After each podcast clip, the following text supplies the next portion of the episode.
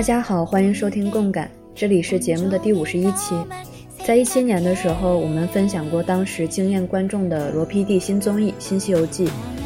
截止到上一次分享的时候，节目更新了四季，成员由原本的江虎东、李秀根、殷志源扩展到了安宰贤、宋敏浩、曹圭贤加入后的稳定六人。大获好评的第四季越南篇在一七年年底结束。第四季结束后呢？一八年十月的第五季迎来了圭贤的缺席以及新成员 P.O 的加入，第七季呢则迎来了圭贤的回归以及安宰贤的暂时下车。第八季是在疫情席卷全球的二零二零年播放的，也因为疫情的原因呢，它是在韩国本土拍摄。今天我们就来继续分享一下第四季之后的新西游记。不知道大家对于这个节目的感情是否依旧不变呢？还是也会像我一样，慢慢的有了一些不同的感受？那我们就开始今天的分享。后《新西游记》时代，墨守成规与观众的包容上。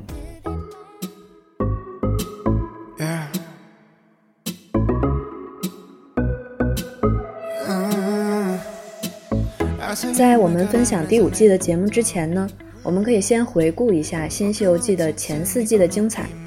第一季的《新西游记》呢是伟大的出发，是罗 PD 团队再一次携手二一一成员的成功尝试。他的出发点仅仅是为了犯错的成员争取反省的机会，却仍旧延续了罗 PD 系列节目的奇迹，一发不可收拾的大获成功。在李胜基的帮助下呢，成功的让江虎东、李秀根回到了主流的异能视野中，再次成为引领异能界的强大力量。第二季的新西游记虽然失去了让人安心的李胜基，但意外收获了异能绩优股安宰贤。仅凭此一人的生疏与反常规，展开了与老成员的碰撞，让四人组合的第二季呈现出丰富的观感，创造出了不错的成绩。到了第三季呢，加入了新成员宋敏浩和曹圭贤，仍旧是继续迈向巅峰的一步。成员人数的增加，让 YB 对 OB，也就是新人队伍对老人队伍的结构变得完整，不必再引入工作人员在人数上进行帮助，营造丰富或者是热闹的感觉。那新成员以及新游戏带来的新鲜感，还有各种成员之间的新鲜反应，都让节目变得丰富多彩。这一季呢，也是宋敏浩大放异彩的一季，他的虚饰还有脱线魅力形成了对比，偶尔展现的绘画才能呢，又让人叹为观止，圈粉无数。那么前三季的新西游记都是在中国展开的，而第四季的新西游记来到了越南，可以说是大家比较期待的一季。因为第三季呢取得了比较好的反响，大家就更加期待这个六人组能够有哪些更多的反应。那么这两季的播出呢，其实也只差了三个月的时间，衔接紧密，那观众的热情呢也还没有冷却，可以说是趁热打铁了。事实上呢，第四季也是不负众望，是高潮看点来的最快的一期，七期经典也不为过。第一期呢就迎来了宋敏浩的削发大会，变成了奇怪寸头的宋敏浩为大家献上了笑料。那第二期推出的新游戏《僵尸手臂》直接贡献了送手指的诞生，罗 PD 也贡献了下跪式的道歉声明。第三期的音乐知识竞赛，千奇百怪的答案，笑点密集，猜经典老歌或者是经典剧作的 OST 也成为了这个节目之后的王牌环节。那到了第四集的三脚猫大赛，还有人物问答，依旧是好笑的。第六期的德智体游戏，OB 和 YB 的分组对决。电影原声的听写环节看点也非常多，并且呢，他们在这一季当中还贡献了极其龙珠的一幕，靠着曹酒鬼惊人的品酒能力以及宋敏浩精准的扔水瓶能力，实现了大家的愿望。当然呢，这些也都和前期送手指的神操作有着不可分离的关系。尽管说龙珠环节是大家惧怕的点名环节。每次到了这个环节的时候呢，大家都非常担心是自己终结了这一次的节目。但是面对着超难的任务呢，大家还是展现出了协作力、团结一致的感觉，让观众也跟着一起热血起来。那这一季的最后呢，也没有草草收场，五轮的服不服比赛，反复与意外轮番上阵，熟悉的游戏被玩出了新的感觉，看的时候呢，也会觉得十分惊喜。那这几季的内容，我们在之前的分享中已经提过了。今天呢，我们就集中在第五季还有第六季。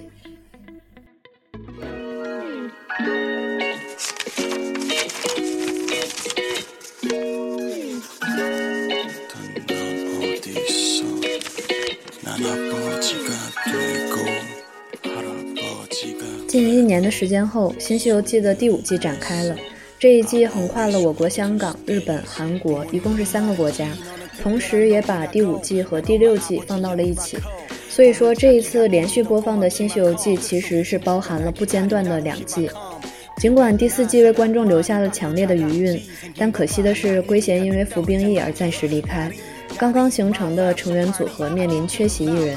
这就让原本三对三的局面再次失衡。不知道是否是因为这样的原因，第五季节目组的确加入了新的成员，那就是男团 Block B 的 P.O。说到 Block B，大家可能都比较熟悉的是音源大物 G 阿口。那这一次也因为新成员 P.O 的加入，制造了不少的亮点，是很多人对 P.O 入坑的一季，也是好评满满。但是韩国的网民一向的严格，我们身边肯定也有很多人对于 P.O 的补位是不满的。但是就从数据来看，P.O 参加的几个节目的数据都非常好，不管是《新西游记》、《僵尸堂》、《马普靓仔》、《大逃脱》，还是热剧《德鲁纳酒店》，我觉得其实并不存在什么强捧的说法。节目的 PD 们都精着呢，对于观众喜爱度还有收视数据这样的东西呢，团队心里是清清楚楚的，所以会用什么样的人，会不会倾斜资源，都是他们很慎重的投资。像《新西游记》《僵尸堂》这样大热的资源，说是天上掉的大饼没有错，但搞不好也是一口毒奶。能够顺利接下来，还能够留下经典的画面，我觉得 P.O 已经做得很好了。那这一季的展开呢，同样是从变装环节开始的。这也是第一次节目离开了原本《西游记》的人物设定，拖出了七龙珠和《西游记》的人物。这一次节目选择的主题叫做“与神同行”，借鉴了当时的韩国热门电影，只不过这里的神呢是鬼神，成员们扮成了世界各地出名的恐怖角色，有一点纳凉特辑的意思。那第五季的目的地是香港。来到香港之后呢，在水上餐厅，大家进行了连续说出来的游戏，贡献了疾风怒涛的殷志源以及 Naxi 汤汤汤的经典画面。这部分的观感仍旧符合《新西游记》的一贯水平，可以说是不负期待。那么第一个不同于从前乐趣的地方是起床任务，蓝纸还是红纸的起床任务？《新西游记》的起床任务大家都知道是以不睡觉为目的的。在新美安宰贤和旧美殷志源的共同作用下，你死我活是必须的。但这一次的起床任务呢，并没有呈现出节目组或者是观众所期待的激烈对抗，而是用另一种方式让人眼前一亮，属于成员自己对任务玩法做出了一定的改动，从而带来了出乎意料的结果，有古早时候两天一夜第一季的感觉。那从节目组的剪辑也能够看出，他们对于这一段任务的展开的戏剧性的认可。特意分了两集的分量去剪辑，非常用心的去铺设 BGM，各种倒叙插叙，把它剪辑成了戏剧性更强的展开顺序。那么这一个游戏原本是一个投票游戏，蓝色的纸代表增加一票，红色代表减少一票，红色、蓝色的纸各六张分发给大家。但是呢，由于事前调查，大家都知道了彼此所拥有的红蓝纸，因此呢，就让游戏变成了一个需要彻夜计算获胜概率的游戏。因此，为了能够让游戏更加干脆以及充满未知，安宰贤提议要重新通过剪刀石头布来再分配红蓝纸，也得到了大家的认同。但是，这一个看似简单的提议呢，在再分配阶段就遇到了惊人的意外展开。六个人的剪刀石头布，宋敏浩单人连胜四次，概率呢是百分之零点零七，后面还赢了一次。他一个人呢，就迎来了十二张投票纸当中的五张，而 P.O 赢得了两张。游戏建议者安宰贤遵循国际惯例，提倡玩游戏的人呢总是赢不了的，所以最终他一票也没有，使得这三人所在的 YB 队呢占了绝对优势。送手指 Mino 的惊人胜率，简直是让综艺神都感到惊讶的程度。那 P.O 和 Mino 在一起呢？他们决定要发扬谦让的精神，准备让 O.B 的哥哥们舒舒服服的吃顿早饭。所以呢，这三个人根本就没有费心讨论，早早的就就寝睡觉了。但是 O.B 这边则完全是不同的画风。因为他们是习惯对抗的一组，以殷志源为代表的成员呢，就认为安宰贤所在的 YB 组是不可能放过任何一个起床任务的，所以他们就采取了以保李秀根为核心方向的策略，争取让李秀根吃上饭，而 YB 是吃不上饭的。那与此同时发生的转折是，殷志源神一般的预感，阴妖物的别名呢不是白来的，殷志源提出了让人感到后背发凉的假设。那就是万一只有我们这么自私怎么办？万一 YB 们就是想让哥哥们吃顿早饭怎么办？那形象不就完了？一不小心就变成了坏人。那对此呢，江虎东也提出了担忧，说万一不是这样的话呢，那我们也承受不了不吃早饭的这个后果。当然这也是开玩笑在说。那最后的结果公布呢，也是综艺效果拉满，殷志源的兔子眼渐渐放大，因为他的预测被一点点验证，简直是让人背脊发凉的准确。看的时候呢，我真的是有起鸡皮的感觉。投票结果呢，当然是 O B 的三个哥哥吃饭。宣布结果的罗 PD 说道：“李秀根、江虎东、殷志源吃饭，但是挨骂也是李秀根、江虎东、殷志源的份。”在这个时候呢，态势就再一次出现了转折。这个时候，李秀根对罗 PD 说：“连你现在说的这一句话，我们昨晚也准确的预测到了。”听到这句话的罗 PD 一脸问号，因为到这里呢，罗 PD 还只是以为这是一个单纯的弟弟谦让哥哥的结果。但是他并不知道这一个结局是经过了怎样的过程。这个时候呢，节目就播放了前一天晚上殷志源将 YB 想法分享给虎东秀根的画面。三个人呢，从凌晨的三点讨论到四点，最后到五点，从翻来覆去躺着说到最后，三个人都坐起来开始正经的讨论。担心成为坏哥哥的殷志源非常执着，少见的忧虑了很久，甚至提出了要把原本写弟弟名字的红纸撕掉的建议。这样的一种反转魅力，显得殷志源又温情，但又鬼神般的直觉爆发。果然是你永远可以相信殷志源。在这个起床任务中呢，我们能够感受到的是新老成员两股力量带来的一种动力，也就是虎东之前经常在节目中说的 dynamic。老成员呢，因为是综艺老手，他对于节目的考虑和行动习惯，一定是会去想到可看性，要做出冲突，敢于背叛，不会因为恐惧而退缩。殷志源说过，《新西游记》不管怎么样都要够。他们的出发点呢是非常异能的，三个人都非常的清楚，就是一定要去搞事情，这样才会有起伏的戏剧性。你能够看到殷志源不管怎么样，他都会去争取的做一件事情，再麻烦的任务呢，都会去尽力去做，去挑战。尤其是殷志源编草鞋的那个任务，就让我非常的印象深刻。这是多么的麻烦，而且不符合他个性的事情，但是他做了，还十分认真执着。和这样的工作习惯其实是十分相关的。殷志源的异能小课堂总是非常实用。那么像 P.O 还有 Mino 这样的异能新手呢？他们有两面性，有的时候往往考虑的多，会考虑到对方队伍的心情，也会考虑到一些正义与否的形象，而因此犹豫不决或者是做出让步。但是有的时候呢，新手们也会非常干脆果敢的去做一个决定，不考虑什么后果。就像这一次，他们决定让哥哥们吃饭，实际上的过程呢是没有任何犹豫的。那么在 O B 三个人吃上饭的时候，江虎东他们三个还针对许久没有遇到的这种局面进行了复盘。他们讨论的并不是弟弟们的好心，而是关于异能当中之所以会出现这种让大家感叹的局面的原因，其实就是在分析业务嘛。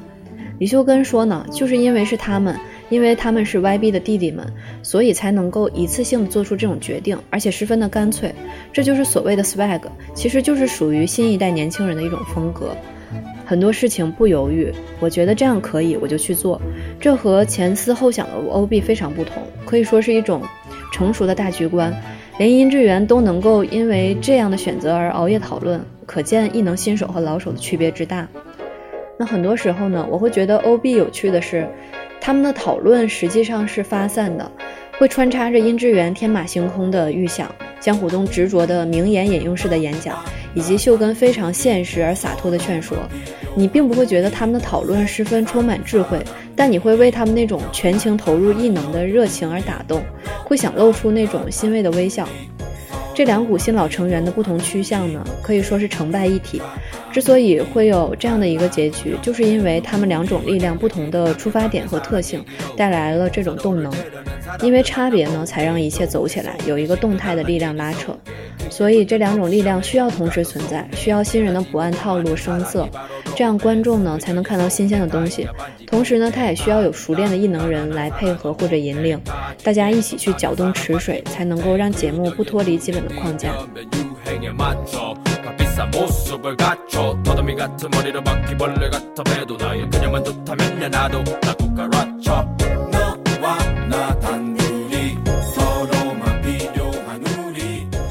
第五季的最后也迎来了龙珠大放送，并且久违的把机会给到了老成员身上。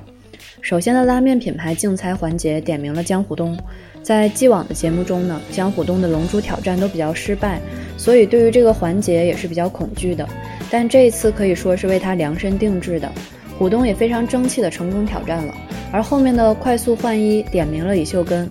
因为在第二季的快速换衣环节，秀根的惊人成功让大家念念不忘，所以这一次节目组就把这个游戏放大成为李秀根个人的挑战。挑战的是扣子很多的夏威夷衬衫和破洞牛仔裤。尽管说给人的期待很大，看的时候也特别希望秀根叔能够展示成功，但还是可惜的失败了。后面虎东提议把机会给到 Mino 挑战一次。在这里其实也是很期待的，但是最后还是惜败。感觉如果这里成功了，那这季的精彩度还能够再拔高一个层次。因为第五六季呢是接连播放的，所以《龙珠》放送后就衔接了第六季的角色分配水果特辑。原本没有觉得有什么新鲜感的水果角色，因为一个飓风，因为一个烤泵而变得十分好笑。而水果扮相的成员因为超出想象的可爱，也增加了一定的看点。去到日本的第六季开始旅行前，大家玩了获得零花钱的游戏《宁静中的呐喊》。这一个异能传统游戏在第二季的时候就因为安宰贤而大放异彩过，到了这里因为 Mino 和 PO 的组合而重新发掘了魅力。PO 平时很温顺，戴上耳机之后呢，就像换了一个人一样，表情变得十分狰狞起来，性格也变得特别的粗犷。凶的宋敏浩整个人几乎要昏迷，因为 Mino 答不上来，PO 气的脸涨红的好像要爆炸一样。最好笑的就是给他们举四牌的工作人员朴科长，乐得简直要昏厥过去。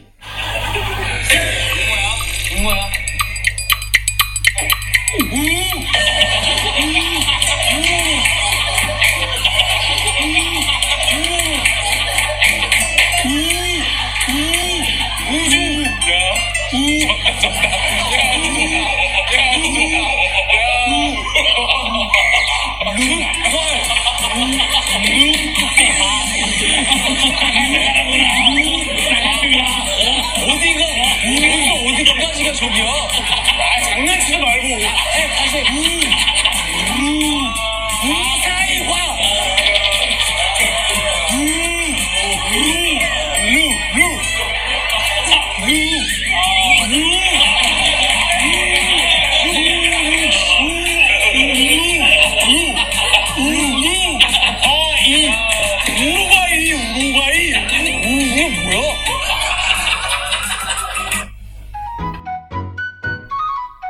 如果说在香港展开的第五季，P.O 还是羞涩的、放不开的，被大家用特朗普取笑，那么这一季的 P.O 就展开了另一面。不管是自然的训斥 Mino，还是一些兴奋的反应，都明显更加自如了。每当 P.O 有一些兴奋的情绪反应时，秀跟殷志源都还是用那种比较期待、欣慰的眼光看他，应该有一种认可的感觉吧。那么后面分队赛跑的比赛呢，就很像是两天一夜的感觉，也有 Running Man 的意思。好像是新西游记第一次在户外这样长时间的奔跑。热爱户外运动的秀根还说过，感觉最开心的时间就是这一次大家在外面奔跑的任务。那大根组合抽中了冰岛极光旅行券，后面秀根又抽中了阿拉斯加游轮旅行券，以百分之二点四的中奖概率让节目组集体崩溃，仍旧是弹幕高喊罗奴戒赌的一期。那么这种意外的展开真的是神来一笔，让节目变得十分有趣。晚饭任务的三对三僵尸游戏呢，是在有照明的情形下进行的，感觉比以往的更加有趣。而且安宰贤在这里还凭借灵活性贡献了小高潮。那第六季当中，在日本的分量呢，大概是两集左右的。一个月之后呢，回到韩国的成员又继续了龙珠放送的环节，仍旧是延续了在日本的两人两人两人的组合。令人深刻的是升级版的寂静中的呐喊。节目组也是因为觉得之前 P.O. Mino 的名场面十分有趣，而再次安排了这个游戏。那两个人也是不负众望，P.O. 的乌拉圭成为了名场面，可以说是把人都笑没了的程度。那节目组和观众们都笑到筋疲力尽。有趣的是 P.O. 组，但是获得胜利的是大根夫妇组合。殷志源在这个环节猜嘴型的能力真的是 YYDS。宋明浩呢，其实以往他都是团宠的，但是这一季确实独属于他的亮点少了很多，很多有趣的时候呢，也是和 P.O 一起展开的，甚至呢没有 P.O 更引人注意，他可能自己也多多少少感受到了，可能也是在找一些机会吧。但是呢，他和 P.O 这种现实兄弟的关系，至亲之间的吵架或者是有爱的表现，都十分的圈粉，而且的确对节目的效果是十分增色的。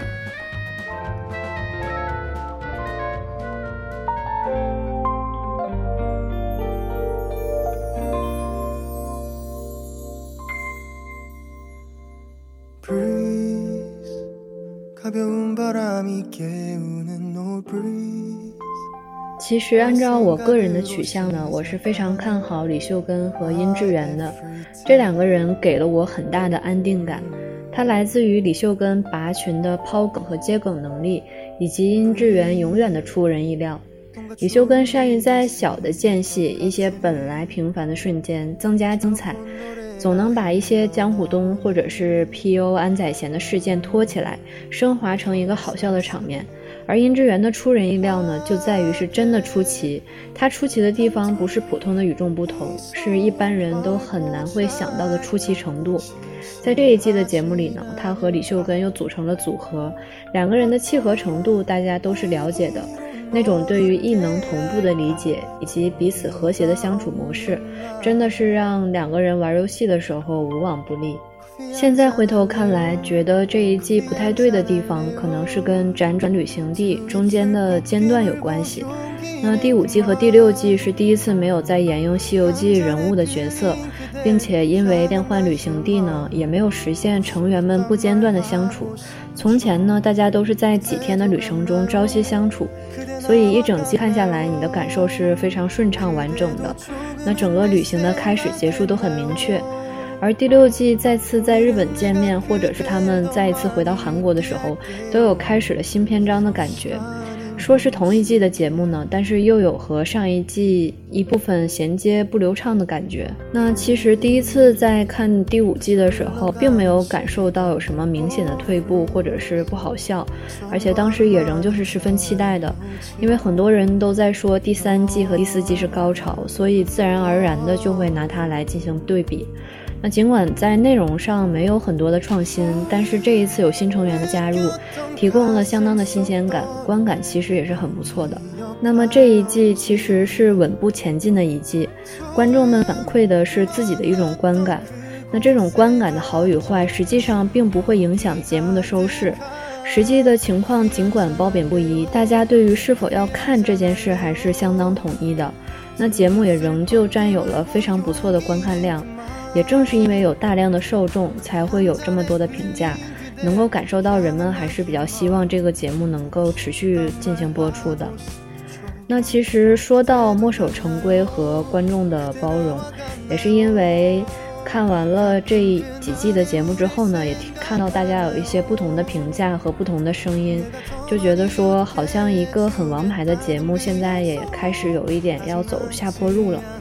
但说到这个问题的时候，我就想起来，在一九年十月份的时候，有一期 U Quiz，就是刘在石的那个节目，它有一段是刘在石偶然间在 TVN 遇到了罗 PD 而进行的一个奇袭的访问。那其实这两个人的会面是非常少的，至少在电视节目里是这样的，因为刘在石一直是和金泰浩保持一个比较紧密的合作关系的。那大家对于他们两个的会面期待感都很高，也期待这两个异能大物能有怎么样的火花。就是其实这两个人呢，都是这种在异能当中游刃有余的人。嗯，他们其实可以完全去展现一个非常圆融、非常滴水不漏的采访画面。但是挺出乎我意料的是，就是罗 PD 的回答还是非常的真诚的。在刘在石不断的去追问罗 PD 节目的成功秘诀的时候呢，罗 PD 说了非常实在，但是也很好笑的话。罗 PD 说的是，在做了很久的两天一夜之后呢，当年是中间休息了一段时间，他再次出发的时候，就会在想要做什么样的节目。他很实在的想的是，哪怕是挨骂，还是做一些自己很熟悉的事情吧，因为挨骂呢，也只是一阵子的事。所以，本来在国内进行旅行的两天一夜呢，变成了去海外旅行。而且比起来有很多机会的年轻人，是不是年纪大一点的人就更有看点呢？那因此呢，就诞生了当年的花样爷爷。而罗 PD 开展一个节目，他认为呢，节目是一定要火的，而更实在的说法呢，就是收视率非常重要。尽管我们看到的是罗 PD 选择的是善良的人、好的人，不管是尹汝贞、金喜爱、申九、李顺宰、车胜元、刘海镇等等。但是呢，其实收视率仍旧是他们最重要的一个考虑。那刘在石的下一个问题，他也问了，说对于综艺节目的未来和方向是怎么想的？罗 PD 说，其实世界的变化真的是很快，瞬息万变的。那尽管说他的节目有一些很成功，但是很多节目一开始都是一个全新的挑战、新的尝试，包括说去冰岛的这种五分钟的剪辑什么的。那刘在石也说，这就是正因为是罗 PD 才能够去挑战做这样的事情，能够感受到在对于综艺节目的这种创新性上，刘在石还是非常认可罗 PD 做出的贡献的。那后面刘在石去问说他有什么一些小的苦恼，那罗 PD 就说呢，因为受到了很多人的喜爱和称赞，但是如果做不好的话，可能会把这些称赞变成反面的东西。那以前呢，如果后辈向自己提出了一些新的想法，那自己一定会回答说好啊，那就试一试吧。但是现在呢，就有了一些担忧，担心会做不好，而让很多人承受压力。到了晚上下班，自己回到家之后呢，就又会觉得有一些凄凉，在想自己怎么变成了现在的这个样子。我想，其实这就是罗皮蒂的两难局面。王冠之重的确是不容易承受的，除了自己，还有身后的很多人。那创新和求稳之间的摇摆是难以避免的。所以说到《新西游记》的情况，我个人觉得是能够理解的，而且我也是选择包容那一面的一份子。好像当你从这种现实和充满人情的滤镜来看的话，一个节目的发展起伏中间承受的困难还有光环，会让你觉得有一点动情。可能这也是因为热爱《新西游记》，也热爱做这件事的人们，所以哪怕是节目没有那么有趣的时候呢，我也仍旧是享受的。那我们这一期的分享就先告一段落了，我们下一期再见。